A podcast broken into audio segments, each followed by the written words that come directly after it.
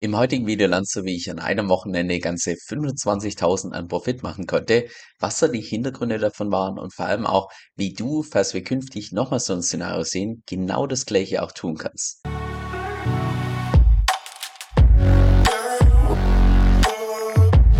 Also eines weg, ich persönlich bin eigentlich kein Trader und meine Strategie ist eigentlich fast immer langfristig ausgerichtet. Nur gerade dann, wenn wir beispielsweise solche Black Swan Events sehen, wie jetzt beispielsweise mit dem UCC, mit dem DPEG, gerade dann, wenn im Markt überall Panik herrscht und Chaos herrscht und so weiter, oftmals ergeben sich dann einfach richtig gute Trading-Möglichkeiten, wo einfach auch das Chancen-Risiko-Verhältnis unglaublich attraktiv steht. Und genau an der Stelle hat mich auch mega gefreut, dass wir bei unserem letzten Livestream, bei uns in Membership, das Feedback bekommen haben von Stefan, der gemeint hat, ja, in fast jeder Kryptogruppe wurde Panik verbreitet und bei uns in der Membership wurde einfach nur diskutiert, wie man diesen E-Pack tatsächlich ausnutzen kann.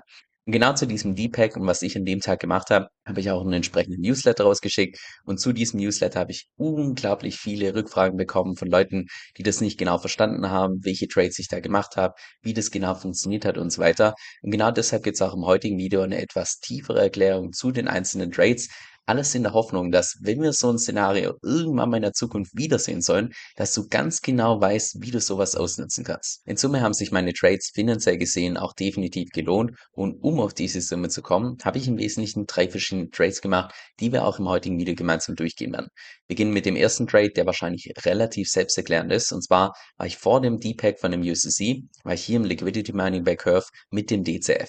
So, wenn du hier Liquidity Mining betreibst, da brauchst du ja ungefähr 50% in DCF und 50% in einem Stablecoin wie DAI, USDC und USDT. So, bei mir persönlich war es so, dass 100% von dem Kapital, was in diesem Pool drin war, kam von meinem Aave-Vault. Das heißt, hier habe ich gerappte Bitcoins auf der Supply-Side entsprechend hinterlegt und habe dann hier einen Kredit aufgenommen in DAI und USDC. Das heißt, ich kam mit 100% Stablecoins, die in den US-Dollar gepackt waren und habe damit im Prinzip dann 50% DCF eingekauft, um in diesen Pool reinzugehen. Und das war damals vor mehreren Monaten bei einem Durchschnittspreis von einem Dollar 6.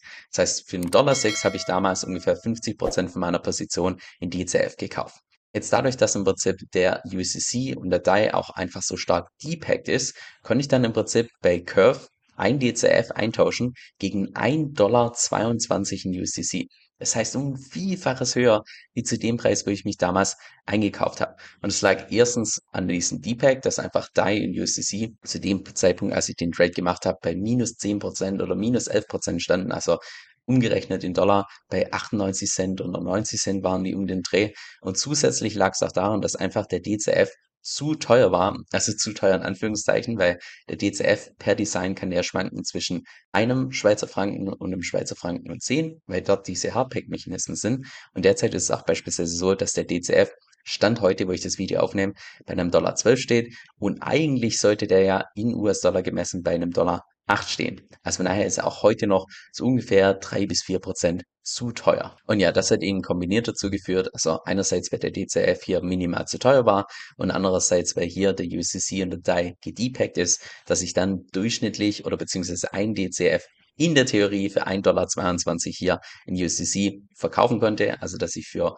100 DCF 122 USDC bekommen. Da allerdings hier dieser Pool momentan noch relativ klein ist, das heißt wenig Liquidität, wenig Volumen, habe ich den Pool durch meine Position auch einfach mehr verschoben, sodass ich dann einen Durchschnittspreis bekommen habe, nicht von 1,22 Dollar, sondern einen Durchschnittspreis von 1,17 Dollar, was immer noch bei weitem höher ist wie zu dem Preis, wo ich mich ursprünglich eingekauft habe. Und das hat dann in Summe dazu geführt, dass ich einfach nur dadurch, dass ich die DCF ursprünglich mal vor mehreren Monaten günstig eingekauft habe und jetzt teurer verkaufen konnte durch diesen Deepak, dass ich dann nochmal einen extra Gewinn gemacht habe von ungefähr 4.800 Dollar. Also definitiv ein netter Boni. Und wichtig an der Stelle, im heutigen Video geht es nicht darum, wie toll ich bin, dass ich hier diese Gewinne gemacht habe oder sonst was, sondern es geht darum, dass du einfach die Prinzipien dahinter verstanden hast. Jetzt beispielsweise die Prinzipien hinter dem letzten Trade. Erstens, wenn man beispielsweise im Liquidity Mining ist mit Stablecoins, allerdings ein Stablecoin davon, 50% davon, an eine andere Währung gepackt ist, wie beispielsweise den Schweizer Franken, dass man einfach dieses Wechselkursrisiko auch ganz gezielt ausnutzen kann. Das wäre beispielsweise das erste Prinzip oder auch das zweite Prinzip, dass in dem Moment, wo man im Liquidity Mining ist, mit beispielsweise vier verschiedenen Stablecoins und man mit 100% gemintetem Kapital da drin ist und dann nur einer von diesen Stablecoins entsprechend kollabiert, dass man auch das einfach ausnutzen kann, indem man seine Position Option verkauft für den Stablecoin, der momentan einfach am wenigsten wert ist. Und das sind im Prinzip die Prinzipien gewesen hinter diesem letzten Trade. Und wenn du das wirklich verstanden hast, kannst du das auch in Zukunft jedes Mal dann anwenden, wenn du in einer ähnlichen Situation bist. Jetzt zu meinem zweiten Trade auf Aave. Jetzt wird schon, ich sag mal, minimal komplexer, aber das ist beispielsweise eine Möglichkeit, die erst Manu und ich, also echt zufälligerweise schon im Januar intensiv diskutiert hatten. Und zwar ist es so, dass immer dann, wenn du einen Kredit aufnimmst, wie beispielsweise hier über Aave, also wenn du hier beispielsweise deine gerappten Bitcoins als Kollateral legst und hier auf der rechten Seite kannst du ja dann auswählen, in welchem Stablecoin oder welcher Kryptowährung du einen Kredit aufnehmen möchtest. Hier bei Aave hat man ja eine riesen Auswahl an unterschiedlichen Stablecoins. So, und der Best Case in dem Moment, wo du einen dezentralen Kredit aufnimmst, ist ja immer der, du nimmst einen Kredit auf in einem Stablecoin, der irgendwann mal kollabiert.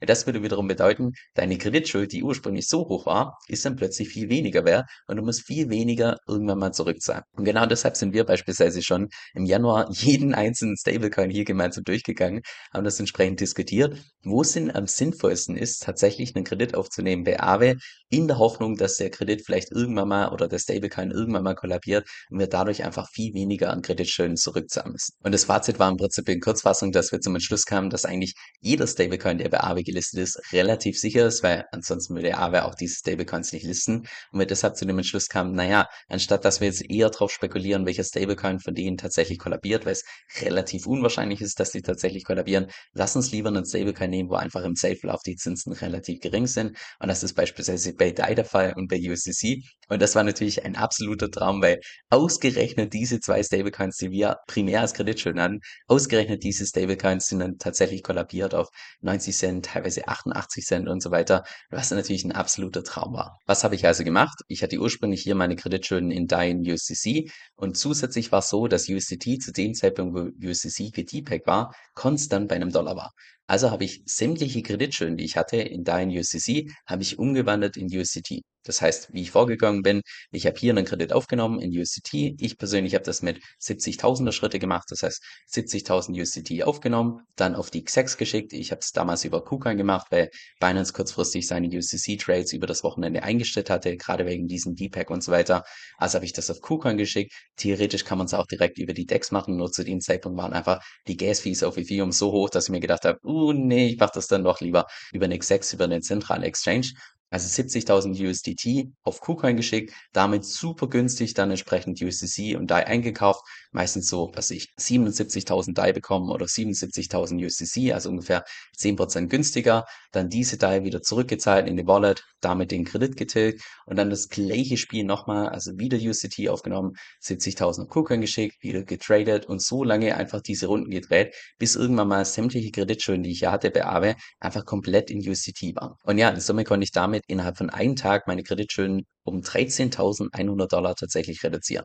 Ich habe auch zwischenzeitlich dann für meinen USDT deutlich schlechtere Preise bekommen. Ich glaube auch teilweise nur noch 7% plus oder 6% plus. Einerseits, weil einfach der USDC zu dem Zeitpunkt dann schon langsam wieder zum Pack zurückging und andererseits, weil einfach auch KuCoin, das Trading-Volumen ist nicht das wahre. Wenn du da mehrmals einfach mit größeren Summen durchgehst, dann verschiebst du da auch teilweise einfach die ganzen, die ganzen Order und da bekommt man einfach dann im, im Zeitverlauf geringere oder einfach schlechtere Preise. Deshalb tue ich auch normalerweise alles über Binance machen, weil dort einfach das höchste Volumen ist. Aber zu dem Zeitpunkt ging es eben nur über eine andere Exchange und ich habe halt damals entsprechend KuCoin genommen. Aber trotzdem 13.100, mit denen ich eigentlich nicht gerechnet hatte. In der Praxis muss man natürlich noch berücksichtigen, dass ich erstens natürlich auch hohe Transaktionsgebühren auf Ethereum hatte. In Summe habe ich an dem Tag knapp 500 Dollar an Transaktionsgebühren liegen lassen.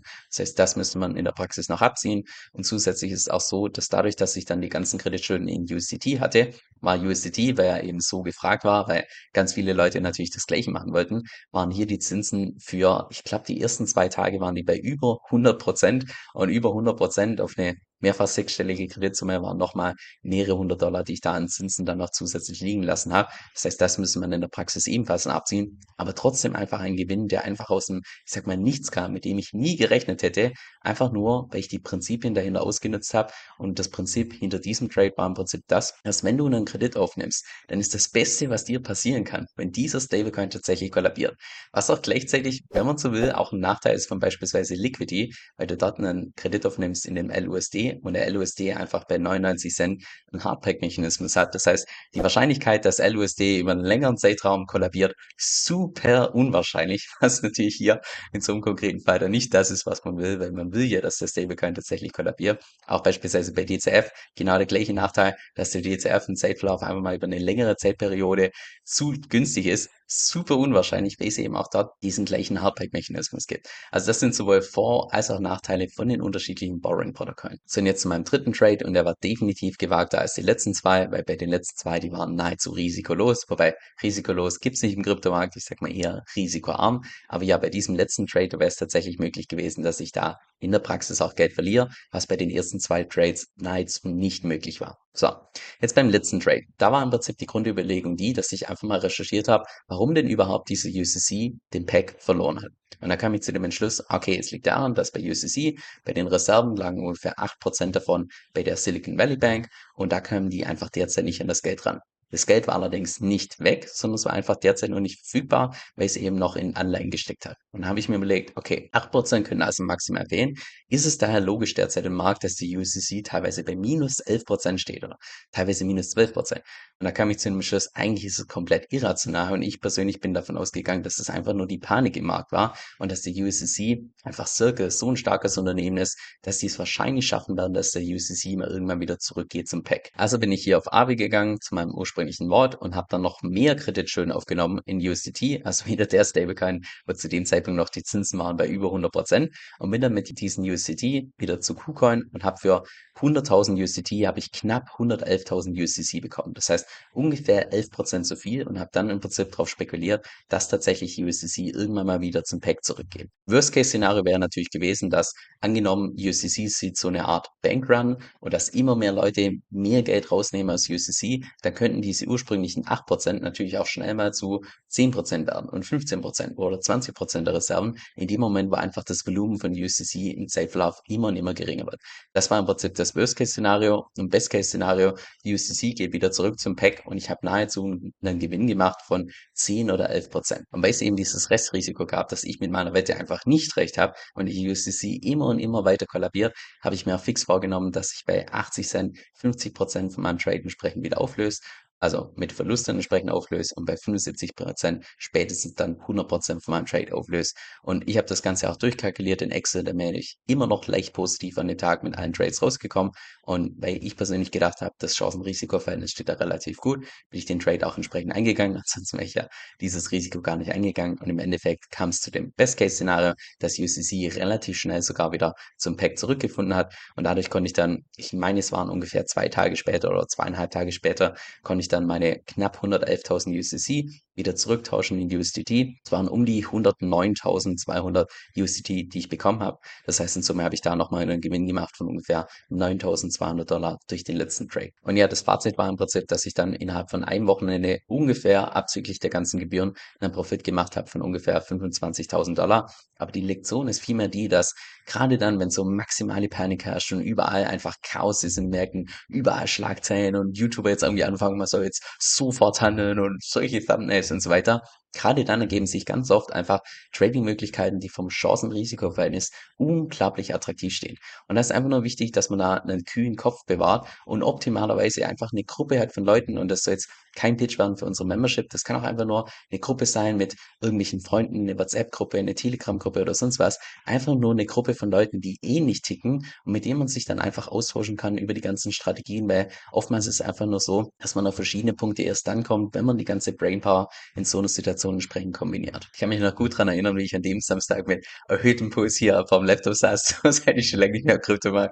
Haben wir wieder richtig Spaß gemacht. An dem Bildschirm hatte ich meine ganzen Excel-Kalkulationen und meine Trades durchgeführt. An dem Bildschirm war die ganze Discord offen, wo ich mich ausgetauscht habe im Voice-Kanal und im, im normalen Gruppenchat und so weiter und so fort. Also ja, es war ein relativ aufregender Nachmittag, auch gerade weil die ganzen, ja, einfach die ganzen Schlagzeilen oder die ganzen Leute relativ laut wurden, überall Panik war und so weiter und wieder die ganze Zeit diese Trades durchgeführt haben. Also Also es hat definitiv Spaß gemacht.